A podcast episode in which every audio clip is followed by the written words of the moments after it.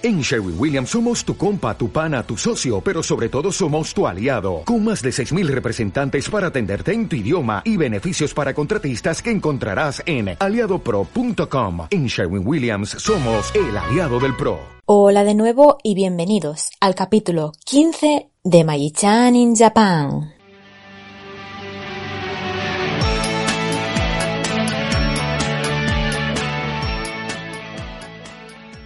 Hola, ¿cómo estáis? Pues yo estoy bien, aunque con mucho, mucho jaleo con el tema de las clases de la universidad. Por eso este podcast se ha retrasado un poquito, lo siento mucho.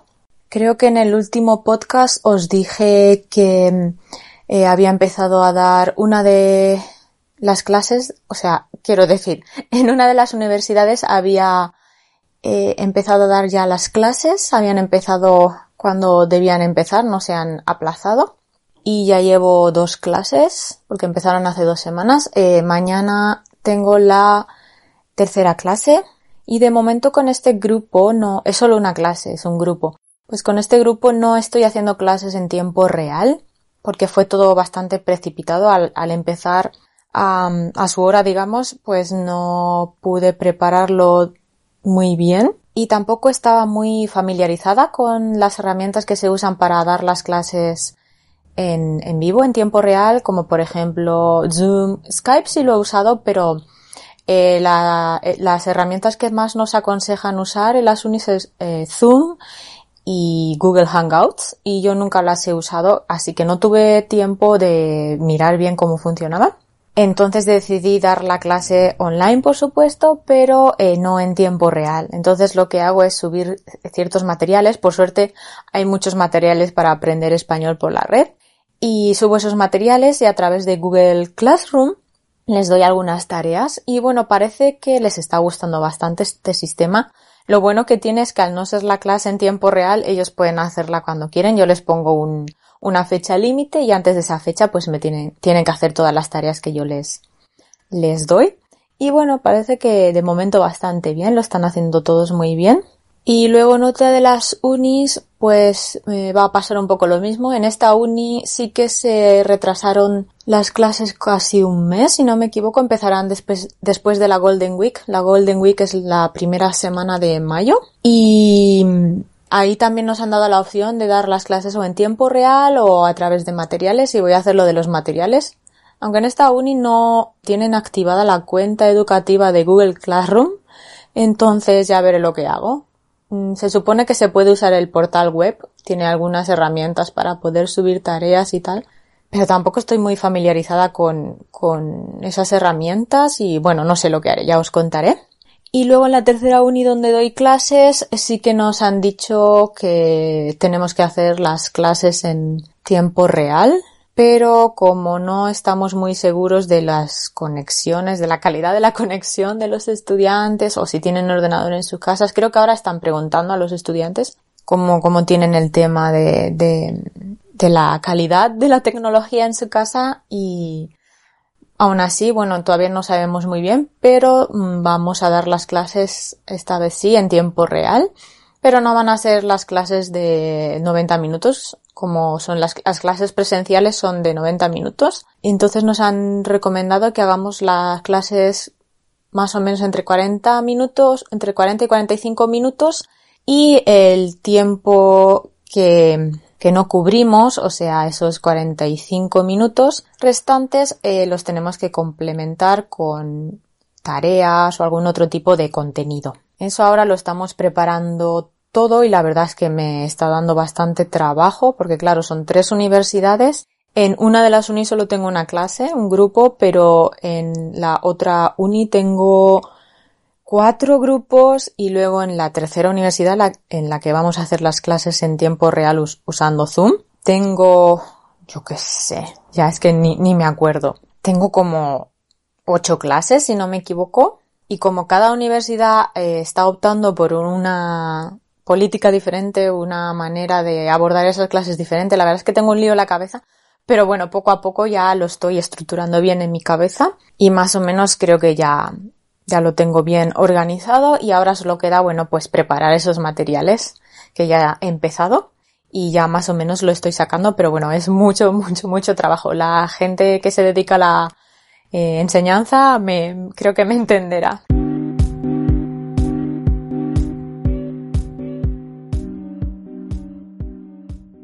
Y bueno, vamos ya eh, con el tema de hoy, que precisamente es el tema de las universidades, como os prometí en el podcast anterior. Estos días he estado dándole vueltas un poquito al tema y he estado preparando un pequeñito esquema con las, eh, las cosas que me gustaría explicaros sobre este tema. Y bueno, allá vamos.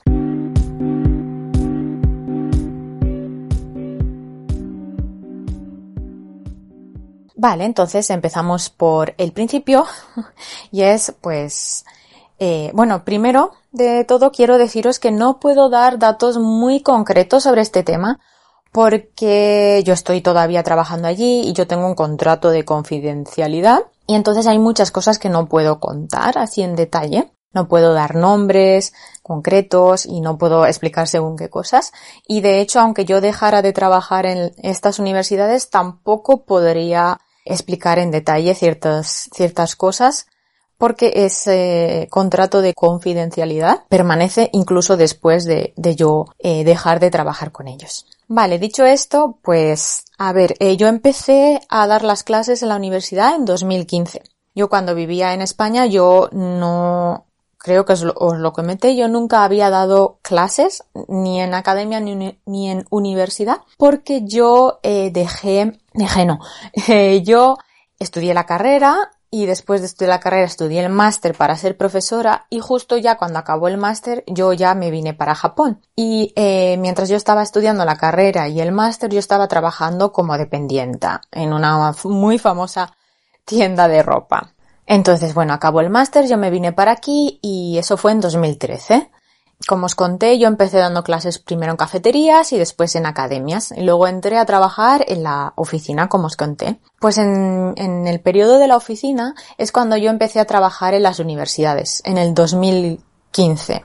Porque, y, diré, y os preguntaréis, pero si estabas en la oficina, porque trabajabas también en las universidades, ¿no? ¿Te ¿Tenías tiempo libre?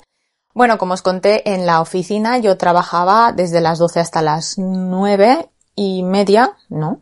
No, desde las 12 hasta las 9, lo que pasa que nunca era hasta las 9. Y como os comenté, el sueldo era bastante bajo y aparte a mí lo que me gusta es la docencia. Eh, resulta que me, me ofreció una amiga de mi jefa, que era también profesora de allí de la academia, me ofreció la posibilidad de dar clases en la universidad porque estaban buscando a un profesor eh, nativo. Si no recuerdo mal, creo que era una vez a la semana o quizá dos veces a la semana, ya no me acuerdo porque hace mucho, mucho tiempo y ya he tenido muchos, muchos grupos y muchas, muchas clases desde entonces y se me mezclan un poco los tiempos. Pero bueno, era algo así, era muy poquitas veces a la semana y me lo ofreció y pensé, ¿por qué no? Es una muy buena oportunidad y quizá gracias a esto eh, a esta pequeña oportunidad yo puedo dejar de trabajar aquí en la oficina y puedo eh, dedicarme completamente a la enseñanza en la universidad, ¿no?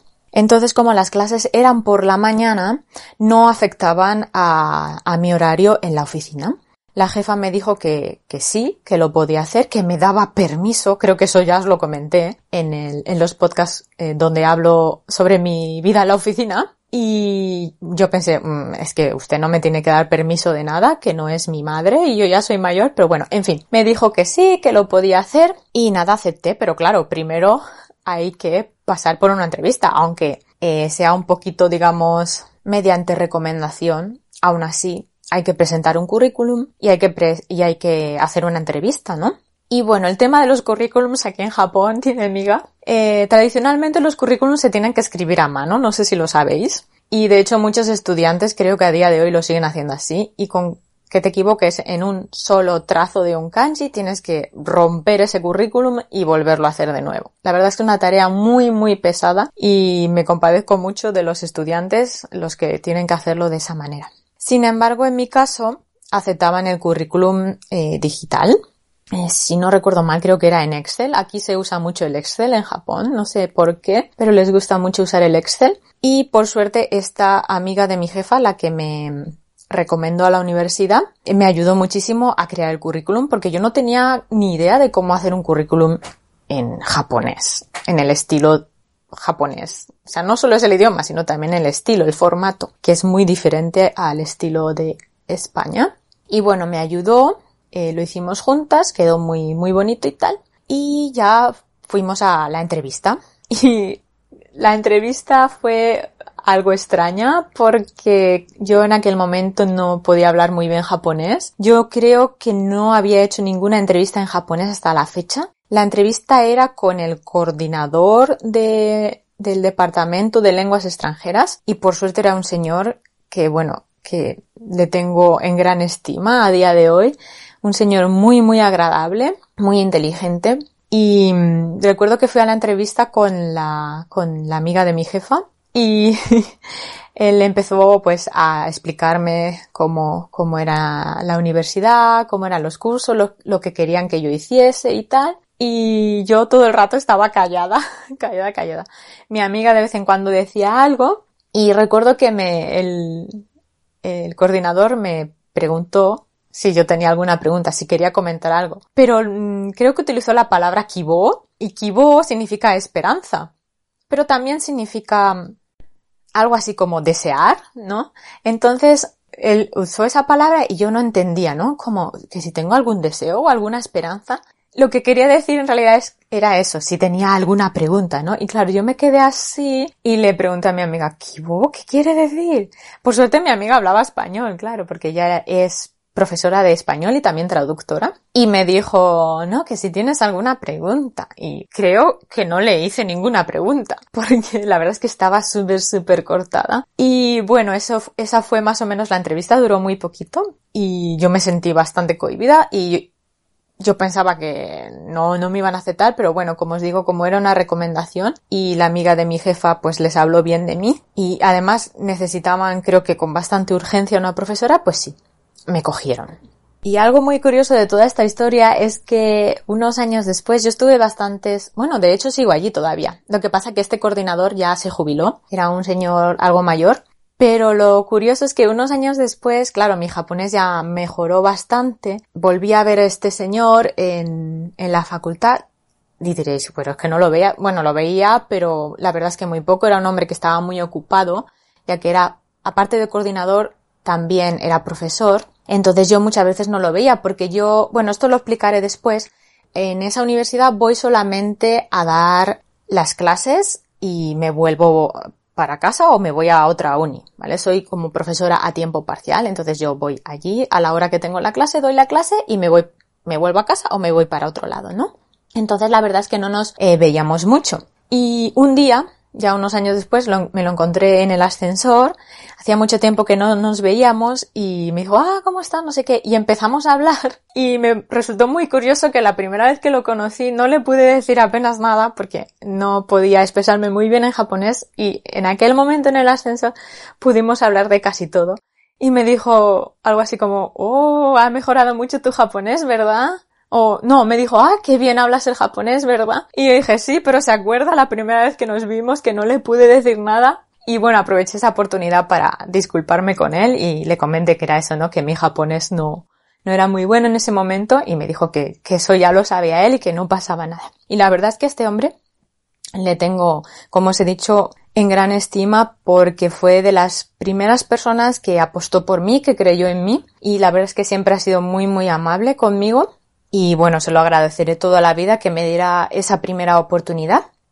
Y os voy a enseñar una palabra que me viene muy bien, una palabra de japonés que me viene muy bien para eh, representar a este, a este señor. La palabra es onjin y significa algo así como benefactor, ¿no? Es una persona que confía en ti y a la que tú le vas a estar agradecida toda la vida, ¿no? Pues este señor es mi onjin de Japón. Bueno, en realidad tengo varios onjin, gente que me ha ayudado mucho en esta aventura nipona, pero sí, a él, no sé, le tengo mucho, mucho aprecio.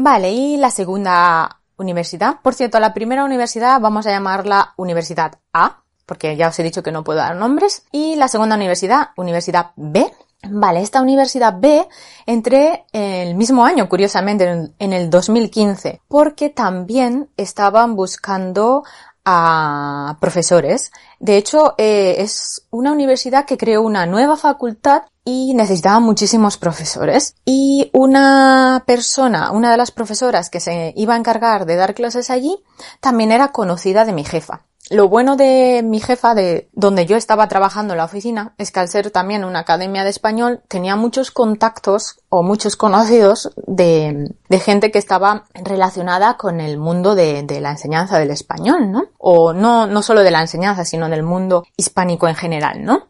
Entonces esta chica me conocía a mí porque yo había colaborado con ella en una de sus clases, también daba clases en la academia de vez en cuando, y también pensó en mí para las clases en la universidad. Y bueno, se me acumulaba un poco la faena y al principio estuve dudando un poco, pero también eran muy poquitas clases a la semana y acepté también porque lo vi como todavía una oportunidad mayor, ¿no? De poder uh, dedicarme por completo a ese sector, ¿no? A la enseñanza en las universidades. Y acepté. Y bueno, pues lo mismo, ¿no? Tuve que preparar el currículum. Por suerte tenía el currículum que me había preparado la otra la otra señora y pues entregué ese currículum e hice nuevamente la entrevista, pero esta vez la entrevista era con, si no recuerdo mal, la coordinadora de la facultad de lenguas extranjeras y me parece que también estaba el rector o el decano, ya no me acuerdo bien. Bueno, una figura bastante importante. Y en este caso no estaba mi amiga acompañándome en la entrevista, así que fue como la primera entrevista Ah, no, estoy mintiendo. De hecho, sí, os lo conté en podcast anteriores, sí que tuve eh, una entrevista seria antes de entrar a trabajar en la oficina. ¿Os acordáis? La chica que me dijo que era muy vieja para ir cambiando de carrera profesional. Pero ya no recuerdo si esa entrevista fue en inglés o en japonés. Mm, ya no lo recuerdo. Creo que fue en japonés. No sé. Bueno, de, pero bueno, en el caso de lo que es la enseñanza en universidades, esta vez, está en esta segunda universidad, Universidad B, fue la primera vez que yo hacía así una entrevista a solas, una entrevista seria con gente importante, digamos. Y la verdad es que lo pasé bastante mal porque eso tuve que hablar en japonés. Estaba muy nerviosa, estaba yo sola y yo pensaba que había sido un desastre. Y bueno, creo que Dentro de lo que cabe les causé bastante buena impresión y por ser de como iba recomendada, pues también me aceptaron y empecé a trabajar allí. Vale, si no recuerdo mal, en ese año, en el 2015, daba clases solamente en esas dos universidades, A y B. Pero he dado clases en otras universidades. En total he dado clases en cinco universidades. No, miento, he dado clases en cuatro universidades, pero en cinco campus.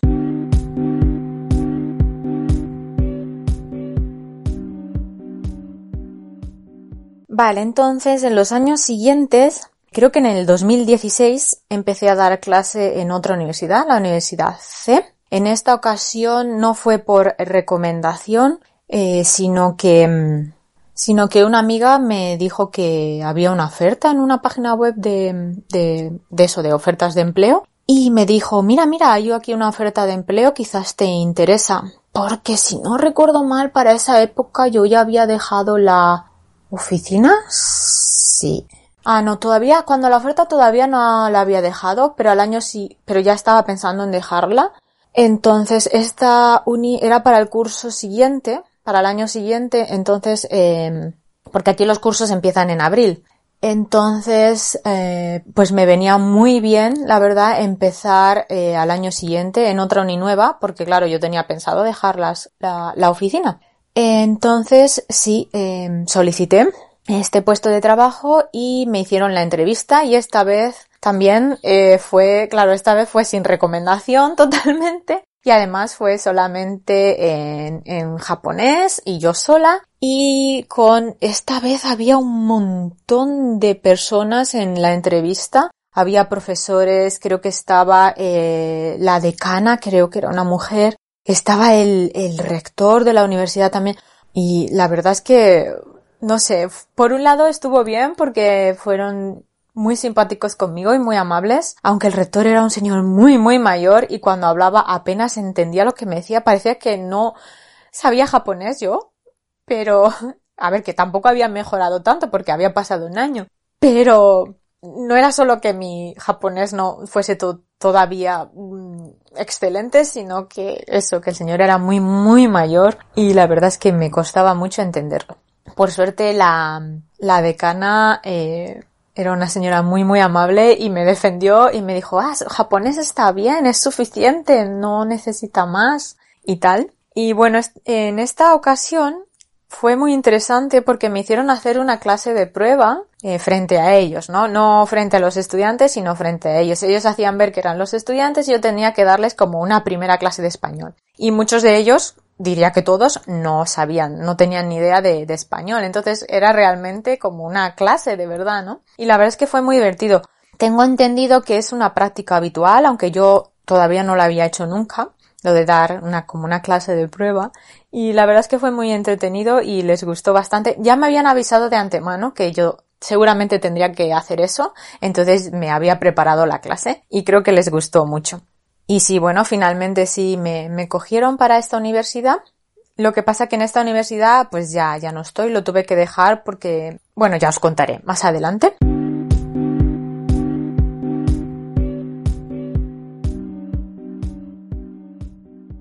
Y os voy a contar sobre la cuarta universidad, la Universidad C.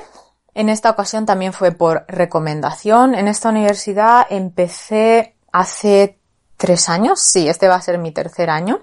Y como os digo, fue por recomendación. Y también lo mismo tuve que presentar currículum, pero esta vez el no podía usar el currículum que usaba siempre porque tenía que usar el formato que usaban en la universidad. Esta universidad no es de las más más prestigiosas aquí en Japón, pero bueno, está bastante arriba en el ranking. Sobre los rankings de las universidades y tal, ya, ya os explicaré. Es algo muy importante aquí, en Japón. Y bueno, como os digo, esta universidad no es de las top top, pero está bastante arriba y bueno, es muy muy seria en muchos sentidos y, y, muy exigente al mismo tiempo. Entonces, aunque yo fuese recomendada, me pidieron pues eso, que entregase el currículum en el formato que ellos usaban, entonces me enviaron digamos unas plantillas y unos ejemplos, un currículum ya escrito, un currículum de ejemplo y yo tenía que eh, cumplimentar esas plantillas, escribir pues toda la información de mi vida profesional, ¿no? Y la verdad es que fue bastante dura esa parte porque eran bastantes páginas y tenías que eh, escribir todo muy muy detallado. Recuerdo que tenía que eh, escribir sobre las clases que yo había dado en todas las universidades y mm, aparte, o sea, no tenía que decir solamente el nombre de las clases, por supuesto el nombre de la universidad, pero también las clases que yo daba allí y en qué consistían esas clases así muy detalladamente. Luego también pues tenías que decir pues eso si habías escrito alguna algún libro o algún artículo, alguna tesis y, y también pues eh, explicar detalladamente que, en qué consistía todo eso, ¿no? Y la verdad es que fue muy muy duro por, por eso, porque era muy muy detallado y aparte pues cualquier mínimo error te lo, te lo corregían, ¿no? No es que te lo corrigieran, es que tú había un error, digamos, o sea, yo eh, rellenaba, o sea, escribía el currículum, lo enviaba y me decían, uy, aquí te falta un punto, puedes ponerlo, o sea, en lugar de ponerme ellos el punto, me decían que faltaba el punto y que lo pusiera, ¿vale? O por ejemplo, Aquí esta coma que has puesto es la coma española. Creo que has cambiado el teclado sin querer y la coma es la coma española. Por favor, utiliza la coma japonesa. ¿Qué diréis? ¿Mm? Pues sí, es diferente. La coma del sistema de escritura japonés de la coma del sistema de escritura eh, española, no sé si era española, bueno, del alfabeto latino, ¿no? ¿Y se parecen mucho? Sí, pero no es lo mismo. Entonces, todos esos pequeñitos detalles, pequeñitos errores, mm, me lo corregían. Yo no sé si escribí ese currículum como 20 veces, y la verdad es que estaba bastante harta de esto, pero bueno, al final conseguí hacerlo, después de varios intentos, y sí, me aceptaron el currículum y entonces hice la entrevista. En esta ocasión la entrevista la verdad es que fue bastante light, a pesar de que el currículum, en el currículum me habían exigido mucho, la entrevista fue bastante light, fue en la sala de profesores de la, de la universidad. y fue solamente con la coordinadora de lenguas de la facultad. Eh, si no recuerdo mal, la entrevista fue en japonés, aunque ella sabía español, porque también quería ver mi habilidad con el japonés. Ya os digo que esta universidad es bastante exigente y le, les piden a los profesores que sean capaces de comunicarse en japonés por si surgiese cualquier problema o también para la comunicación con el personal de la universidad que no son profesores, sino por ejemplo las personas de administración o, por ejemplo, las personas de la recepción de la sala de profesores, etcétera, etcétera. Y bueno, como ya fue, esto ya fue hace tres años, la verdad es que mi japonés ya había mejorado bastante y la profesora se sorprendió bastante de mi nivel de japonés y bueno, me dijo que sí, que no, que no había ningún problema con eso. También como vio mi currículum y vio que tenía bastante experiencia, pues le pareció, le pareció todo muy bien y sí, también empecé a trabajar allí y creo que era solamente una vez a la semana, pero de hecho esta universidad al ser tan grande tiene muchísimas facultades y muchos campus, entonces ahora estoy dando cuatro clases eh, por semana allí.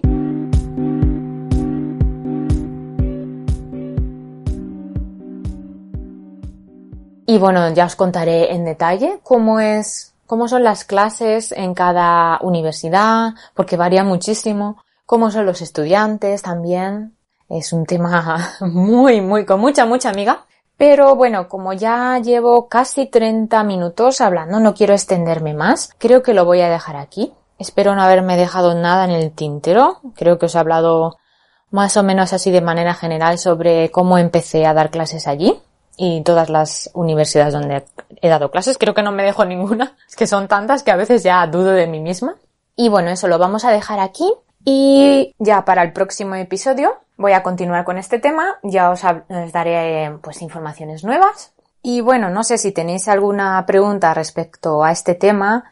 Claro, todavía no os he hablado de todo todo, pero bueno, si tenéis alguna curiosidad, pues por supuesto podéis dejármelo en los comentarios. Y también me gustaría que me escribierais en los comentarios vuestras experiencias en las entrevistas de trabajo si alguno de vosotros sois docentes, también me gustaría saber, pues eso, ¿no? Cómo os ha ido en las entrevistas de trabajo, cómo son, etcétera. Bueno, espero vuestros comentarios y espero que todos estéis muy bien y nos vemos en el próximo episodio de Mayi-chan in Japan. ¡Hasta pronto!